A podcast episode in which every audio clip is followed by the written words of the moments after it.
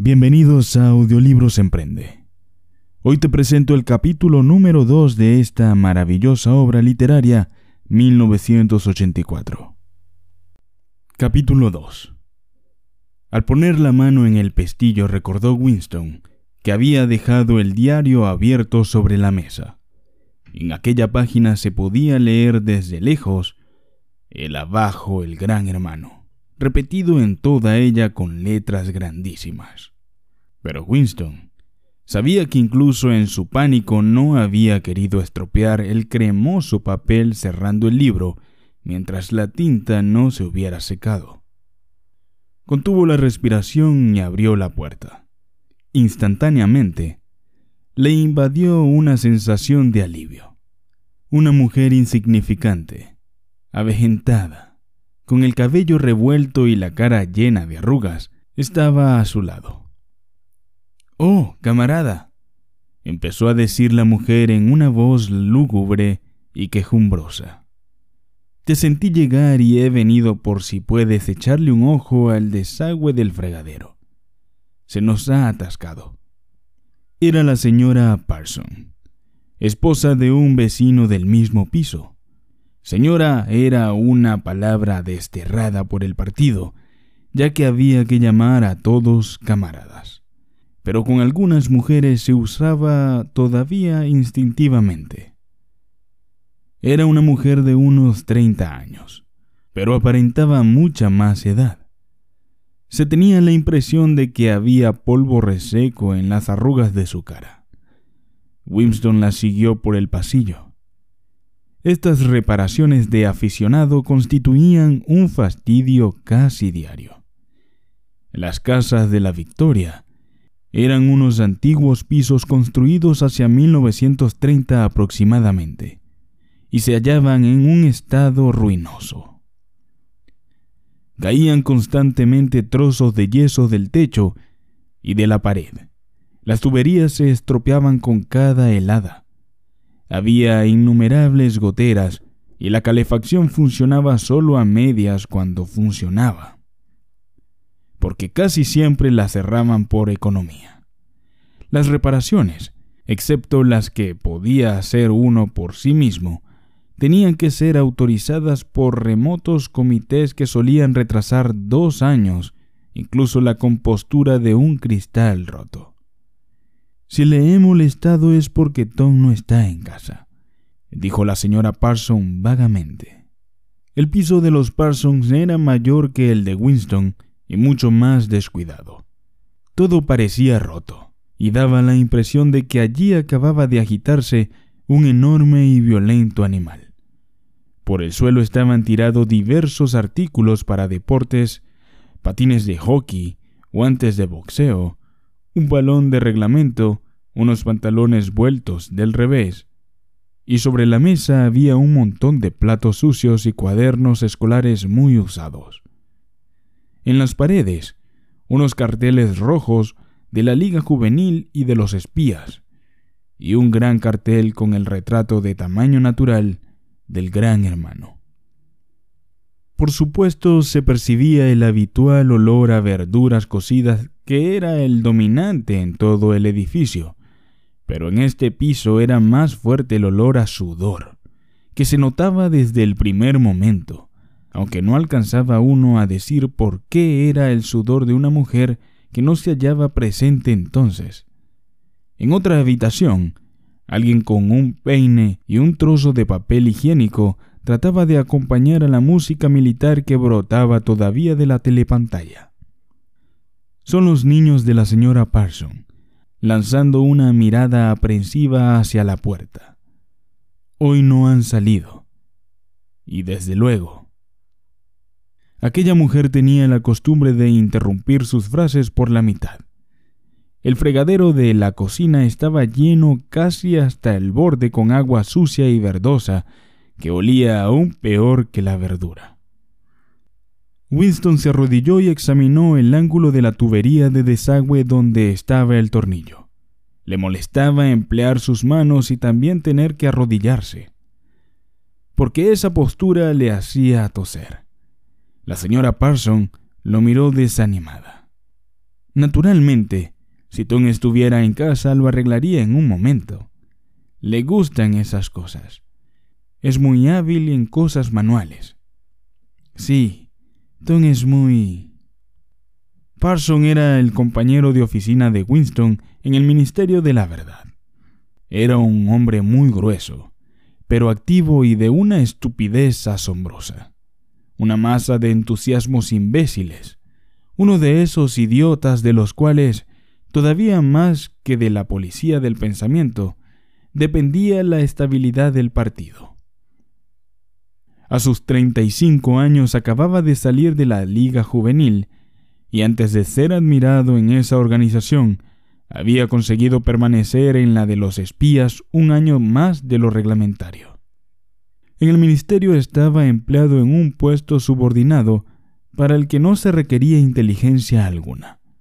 Pero, por otra parte, era una figura sobresaliente del comité deportivo y de todos los demás comités dedicados a organizar excursiones colectivas, manifestaciones espontáneas, las campañas pro ahorro y en general todas las actividades, entre comillas, voluntarias. Informaba a quien quisiera oírle, con tranquilo orgullo y entrechupadas a su pipa, que no había dejado de acudir ni un solo día al centro de la comunidad durante los cuatro años pasados. Un fortísimo olor a sudor, una especie de testimonio inconsciente de su continua actividad y energía, le seguía a donde quiera que iba, y quedaba tras él cuando se hallaba lejos. Tiene usted un destornillador, dijo Winston tocando el tapón del desagüe. Un destornillador, dijo la señora Parson, inmovilizándose inmediatamente. Pues, no sé, es posible que los niños en la habitación de al lado se oían fuertes pisadas y más trompetazos con el peine. La señora Parson trajo el destornillador. Winston dejó salir el agua y quitó con asco el pegote de cabello que había atrancado el tubo. Se limpió los dedos lo mejor que pudo en el agua fría del grifo y volvió a la otra habitación.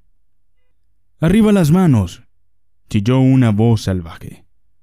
Un chico, guapo y de aspecto rudo, que parecía tener unos nueve años, había surgido por detrás de la mesa y amenazaba a Winston con una pistola automática de juguete, mientras que su hermanita, de unos dos años menos, hacía el mismo ademán con un pedazo de madera. Ambos iban vestidos con pantalones cortos azules, camisas grises y pañuelo rojo al cuello. Este era el uniforme de los espías.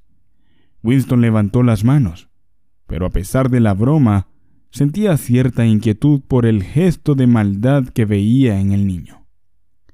Eres un traidor, gritó el chico. Eres un criminal mental. Eres un espía de Eurasia. Te mataré. Te vaporizaré. Te mandaré a las minas de sal. De pronto, tanto el niño como la niña empezaron a saltar en torno a él gritando Traidor. Criminal mental. imitando la niña todos los movimientos de su hermano. Aquello producía un poco de miedo, algo así como los juegos de los cachorros de los tigres cuando pensamos que pronto se convertirán en devoradores de hombres. Había una especie de ferocidad calculadora en la mirada del pequeño un deseo evidente de darle un buen golpe a Winston, de hacerle daño de alguna manera, una convicción de ser casi lo suficientemente hombre para hacerlo. Qué suerte que el niño no tenga en la mano más que una pistola de juguete, pensó Winston. La mirada de la señora Parson iba nerviosamente de los niños a Winston y de éste a los niños. Como en aquella habitación había mejor luz, pudo notar Winston que en las arrugas de la mujer había efectivamente polvo.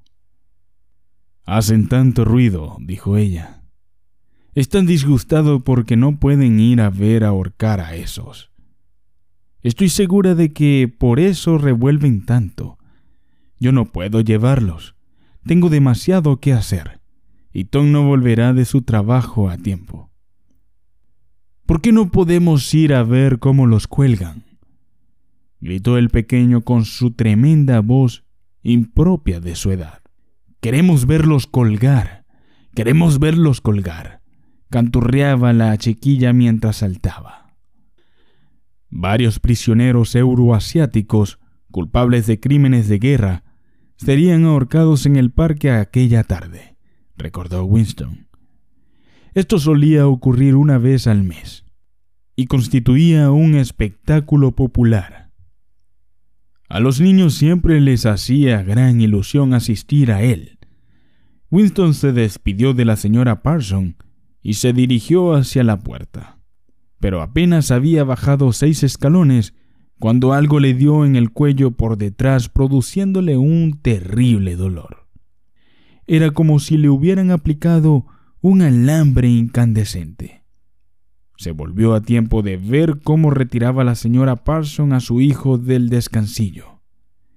El chico se guardaba un tirachinas en el bolsillo. Goldstein. gritó el pequeño antes de que la madre cerrara la puerta. Pero lo que más asustó a Winston fue la mirada de terror y desamparo de la señora Parson.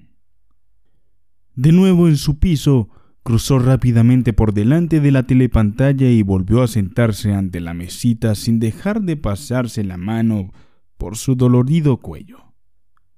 La música de la telepantalla se había detenido. Una voz militar estaba leyendo, con una especie de brutal complacencia, una descripción de los armamentos de la nueva fortaleza flotante que acababa de ser anclada entre Islandia y las Islas Feroe. Con aquellos niños, pensó Winston, la desgraciada mujer debía de llevar una vida terrorífica. Dentro de uno o dos años, sus propios hijos podían descubrir en ella algún indicio de herejía. Casi todos los niños de entonces eran horribles. Lo peor de todo era que esas organizaciones como la de los espías los convertían sistemáticamente en pequeños salvajes ingobernables. Y sin embargo, este salvajismo no le impulsaba a rebelarse contra la disciplina del partido. Por el contrario, adoraban al partido y a todo lo que se relacionaba con él. Las canciones, los desfiles, las pancartas, las excursiones colectivas, la instrucción militar infantil con fusiles de juguetes, los eslogans gritados por doquier, la adoración del gran hermano. Todo ello era para los niños un estupendo juego. Toda su ferocidad revertía hacia afuera, contra los enemigos del Estado, contra los extranjeros, los traidores, saboteadores y criminales del pensamiento. Era casi normal que personas de más de 30 años les tuvieran un miedo visceral a sus hijos. Y con razón, pues apenas pasaba una semana sin que el Times publicara unas líneas describiendo cómo alguna viborilla, la denominación oficial era heroico niño, había denunciado a sus padres a la policía del pensamiento, contándole a ésta lo que había oído en casa. La molestia causada por el proyectil de tirachinas se le había pasado. Winston volvió a coger la pluma, preguntándose si no tendría algo más que escribir. De pronto, empezó a pensar de nuevo en O'Brien. Años atrás, ¿cuánto tiempo hacía? Quizás siete años. Había soñado Winston que paseaba por una habitación oscura. Alguien sentado a su lado le había dicho al pasar él nos encontraremos en el lugar donde no hay oscuridad. Se lo había dicho con toda la calma, de una manera casual, más como una afirmación cualquiera que como una orden. Él había seguido andando, y lo curioso era que, al oírlas, aquellas palabras no le habían impresionado. Fue solo más tarde y gradualmente cuando empezaron a tomar significado. Ahora no podía recordar si fue antes o después de tener el sueño cuando había visto a O'Brien. y tampoco podía recordar cuándo había identificado aquella voz como la de O'Brien. Pero de todos modos, era indudablemente O'Brien quien le había hablado en la oscuridad. Nunca había podido sentirse absolutamente seguro, incluso después del fugaz encuentro de sus miradas esta mañana, de si O'Brien era un amigo o un enemigo. Ni tampoco importaba mucho esto. Lo cierto era que existía entre ellos un vínculo de comprensión más fuerte y más importante que el afecto o el partidismo. Nos encontraremos en el lugar donde no hay oscuridad, le había dicho. Winston no sabía lo que podían significar esas palabras, pero sí sabía que se convertirían en realidad. La voz de la telepantalla se interrumpió. Sonó un claro y hermoso toque de trompeta y la voz prosiguió en tono chirriante. Atención, vuestra atención, por favor. En este momento nos llega un notirrelámpago del frente Malabar. Nuestras fuerzas han logrado una gloriosa victoria en el sur de la India. Estoy autorizado para decir que la batalla a que me refiero puede aproximarnos bastante al final de la guerra. He aquí el texto del notirrelámpago. Malas noticias, pensó Winston. Ahora seguirá la descripción con un repugnante realismo del aniquilamiento de todo un ejército euroasiático, con fantásticas cifras de muertos y prisioneros, para decirnos luego que, desde la semana próxima, reducirán la ración de chocolate a 20 gramos en vez de los 30 de ahora. Winston volvió a eructar. La ginebra perdía ya su fuerza y lo dejaba desanimado. La telepantalla, no se sabe si para celebrar la victoria o para quitar el mal sabor del chocolate perdido, lanzó los acordes de Oceanía, todo para ti. Se suponía que todo el que escuchara el himno aunque estuviera solo, tenía que escucharlo de pie. Sin embargo, Winston se aprovechó de que la telepantalla no lo veía y siguió sentado. Oceanía, todo para ti, terminó y empezó la música ligera. Winston se dirigió hacia la ventana, manteniéndose de espaldas a la pantalla. El día era todavía frío y claro. Allá lejos, estalló una bomba cohete con un sonido sordo y prolongado. Ahora solían caer en Londres unas veinte o treinta bombas a la semana. Abajo, en la calle, el viento seguía agitando el cartel donde la palabra Inkzog aparecía y desaparecía. Inkzog, los principios sagrados de Inkzog, neolengua doble pensar, mutabilidad del pasado. A Winston le parecía estar recorriendo las selvas submarinas, perdido en un mundo monstruoso, cuyo monstruo era él mismo. Estaba solo. El pasado había muerto. El futuro era inimaginable. ¿Qué certidumbre podía tener él de que ni un solo ser humano estaba de su parte? ¿Y cómo iba a saber si el dominio del partido no duraría siempre? Como respuesta, los tres eslogans sobre la blanca fachada del Ministerio de la Verdad le recordaron que la guerra es la paz, la libertad es la esclavitud, la ignorancia es la fuerza. Sacó de su bolsillo una moneda de 25 centavos también en ella, en letras pequeñas pero muy claras, aparecían las mismas frases, y en el reverso de la moneda, la cabeza del gran hermano. Los ojos de éste le perseguían a uno hasta desde las monedas. Sí, en las monedas, en los sellos de correos, en las pancartas, en las envolturas de los paquetes de los cigarrillos, en las portadas de los libros, en todas partes. Siempre los ojos que os contemplaban y la voz que os envolvía, despiertos o dormidos, trabajando o comiendo, en casa o en la calle, en el baño o en la cama. No había escape. Nada era del individuo, a no ser unos cuantos centímetros cúbicos dentro de su cráneo. El sol había seguido su curso, y las mil ventanas del Ministerio de la Verdad, en las que ya no reverberaba la luz, parecían los tétricos huecos de una fortaleza. Winston sintió angustia ante aquella masa piramidal. Era demasiado fuerte para ser asaltada. Ni siquiera un millar de bombas cohete podrían abatirla. Volvió a preguntarse para quién escribía el diario. ¿Para el pasado? ¿Para el futuro? ¿Para una época imaginaria? Frente a él, no veía la muerte sino algo peor, el aniquilamiento absoluto. El diario quedaría reducido a cenizas y a él lo vaporizarían. Solo la policía del pensamiento leería lo que él hubiera escrito antes de hacer que esas líneas aparecieran incluso de la memoria.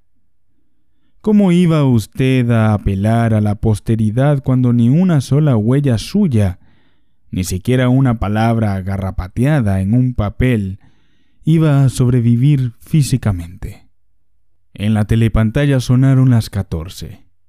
Winston tenía que marchar dentro de diez minutos. Debía reanudar el trabajo a las catorce treinta. Qué curioso. Las campanadas de la hora lo reanimaron. Era como un fantasma solitario diciendo una verdad que nadie oiría nunca. De todos modos, mientras Winston pronunciara esa verdad, la continuidad no se rompería. La herencia humana no se continuaba porque uno se hiciera oír, sino por el hecho de permanecer cuerdo. Volvió a la mesa, mojó en tinta su pluma y escribió. Para el futuro o para el pasado, para la época en la que se pueda pensar libremente, en que los hombres sean distintos unos de otros y no vivan solitarios, para cuando la verdad exista y lo que se haya hecho no pueda ser deshecho. Desde esta época de uniformidad, de este tiempo de soledad, la edad del gran hermano, la época del doble pensar, muchas felicidades. Winston comprendía que ya estaba muerto. Le parecía que sólo ahora, en que empezaba a poder formular sus pensamientos, era cuando había dado el paso definitivo. Las consecuencias de cada acto van incluidas en el acto mismo, escribió. El crimental, el crimen de la mente, no implica la muerte. El crimental es la muerte misma. Al reconocerse a sí mismo muerto, se le hizo imprescindible vivir lo más posible. Tenía manchado de tinta los dedos de la mano derecha. Era exactamente uno de esos detalles que le pueden delatar a uno. Cualquier entrometido del ministerio, probablemente una mujer, alguna como la del cabello color de arena o la muchacha morena del departamento de novela, podía preguntarse por qué había usado una pluma anticuada y qué había escrito. Y luego de dar el soplo a donde correspondiera, fue al cuarto de baño y se frotó cuidadosamente la tinta con el oscuro y rasposo jabón que le limpiaba la piel como un papel de lija y resultaba por tanto muy eficaz para su propósito. Guardó el diario en el cajón de la mesita era inútil pretender esconderlo, pero por lo menos podía saber si lo habían descubierto o no. Un cabello sujeto entre las páginas sería demasiado evidente. Por eso, con la yema de un dedo recogió una partícula de polvo de posible identificación y la depositó sobre una esquina de la tapa, de donde tendría que caerse si cogían el libro.